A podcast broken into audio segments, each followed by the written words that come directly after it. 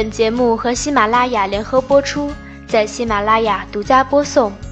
早上好，维他狗营养家的小伙伴们，欢迎收听今天的科普知识。说起熬夜这个话题，我们团队的蔡大妈感慨万分。多年前，她是某电视台的美食编导，白天外出拍摄，晚上在机房剪片子，每天到十二点才下班，深夜肚子饿，常年可乐配麻辣，竟活活胖了二十斤。最后，他幡然醒悟，离开了这个行业，几经辗转，来到维他狗团队。经常赶稿到十一点，这不是最重要的，关键的是在狗狗的帮助下，它结婚生子。哦不，它的宵夜变得健康了，在一定程度上挽救了熬夜所带来的损失，并成功从一百一十八斤瘦到了一百零二斤。吃宵夜这件事本身没有错，之所以让你心有余悸，是因为大伙不知道怎么搭配。一顿乱吃，所以才会胖起来。要知道，我们营养师自己也经常吃宵夜，而且同样保持着一百零二斤，惊不惊喜，意不意外？现在年轻人普遍熬夜，比如加班、上夜班、喂奶、追剧。有的人因怕发胖而忍受饥饿，有的则为了犒劳自己大开吃戒，事后又后悔不已，肝肠寸断。既然同是天涯熬夜人，今天狗狗就决定将这个绝佳的宵夜搭配方法公布于众，才不是你们想的啤酒配枸杞，可乐泡人参。按照狗狗的搭配法，长久执行下去，让你们保持身材，延续狗命。一熬夜前的饮食功课：晚上，单身的你躺在床上，刷到公司王小花的朋友圈。她在炫耀新交的男朋友买了 Tiffany 给她，你愤愤不平地骂上一句，正准备睡觉时，突然发现时间已经到了十一点零一分，吓得你花容失色。所谓嫉妒使人丑陋，熬夜亦然。没错，所谓熬夜，并不仅仅是指你整晚不睡，或者熬到两三点。一个更残酷的事实是，晚上十一点还不睡觉。也可以算你的熬夜开始啦。狗狗知道你们每天有大量的微信、微博要批阅，政务繁忙，这根本做不到。如果注定要熬夜，那么请先从晚餐开始。熬夜前的晚餐，总体原则是六至七分饱，口味清淡，菜多肉少。很多人觉得，既然我晚上要熬夜，那么晚餐就多吃点。这样就可以不用吃夜宵啦，也不会发胖。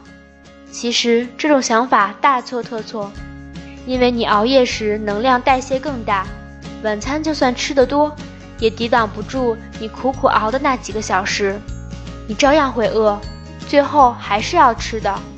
所以为了不过量，晚餐吃六至七分饱就可以了。同时注意少吃大鱼大肉，尽量多吃蔬菜。并要控制食盐的摄入量，这样才能保持营养均衡，减轻肠胃负担。二，熬夜时这些食物要少吃。如果有一天你被男朋友抛弃了，记得留下这段感人肺腑的告白，他会对你终生难忘。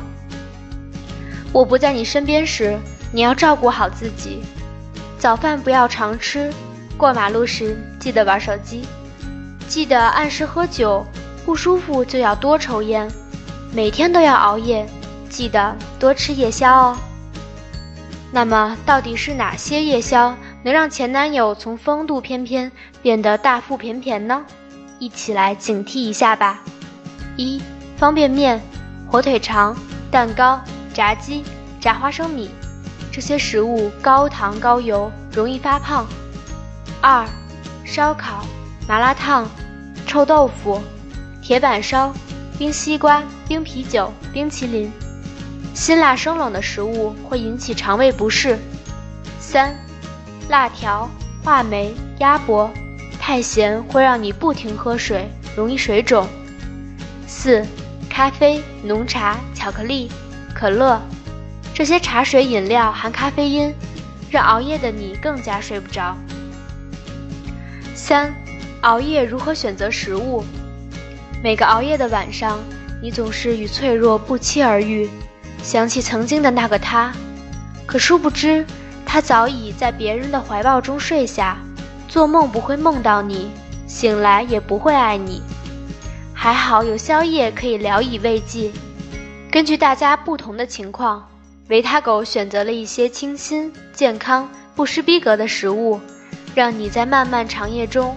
虽然没有恩爱可以秀，但可以有比烧烤、辣条更高级的生活方式来晒。第一种，充饥主食类。如果你是在单位，可以自购粗粮面包、即食燕麦片；外卖就选择瘦肉粥、鱼肉粥。如果是在家，可以自制小米粥、银耳莲子粥，或者自制汉堡，两片吐司加蔬菜。加煎蛋，加酸奶，就大功告成啦。第二种零食类，经常在公司加班的朋友可以买一些坚果，坚果类比较推荐核桃、开心果、杏仁这类果肉多的，因为有饱腹感啊。除此之外，卤蛋和牛肉干也是不错的选择。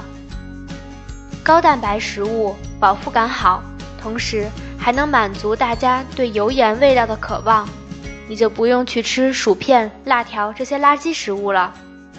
经常在家熬夜的朋友，可以自己煮毛豆、煮花生。有人可能会觉得麻烦，其实超级简单。把毛豆、花生扔进高压锅，放上清水，扔点八角、桂皮、干辣椒段等香料，加少许油盐，上气后转小火煮八分钟即可。第三种水果类，在单位最好吃一些低甜度的水果，比如桃子、梨、苹果，不推荐吃龙眼、哈密瓜等甜度较高的水果，因为容易发胖。在家的话，还可以自制果蔬汁，既补充维生素，又补充了水分，能挽救熬夜带来的损伤。第四种饮品类，TVB 的电视剧中，精英男女每每工作到深夜。就会喝一杯丝滑的奶茶，扫除一身的疲惫。奶茶虽然好喝，但含糖量高，容易发胖。如果要喝，你可以选择淡红茶、淡绿茶、凉茶、菊花茶，或者牛奶、酸奶、核桃奶。注意，这四种搭配不是说让你晚上一次吃遍所有的推荐食物，而是根据自己的喜好、胃口大小来搭配。如果你对以上的推荐不满意，也可以自行搭配，只要遵循下面四个原则即可。第一点，要低脂肪、少能量，营养价值高一些。第二点，要容易消化，不给胃肠增加负担，不影响餐后的工作。第三点，有足够的体积和饱腹感。第四点，不要引起兴奋，有利于入睡。如果是长期熬夜的人群，对着电脑还可以服用下列膳食补充剂来保养身体。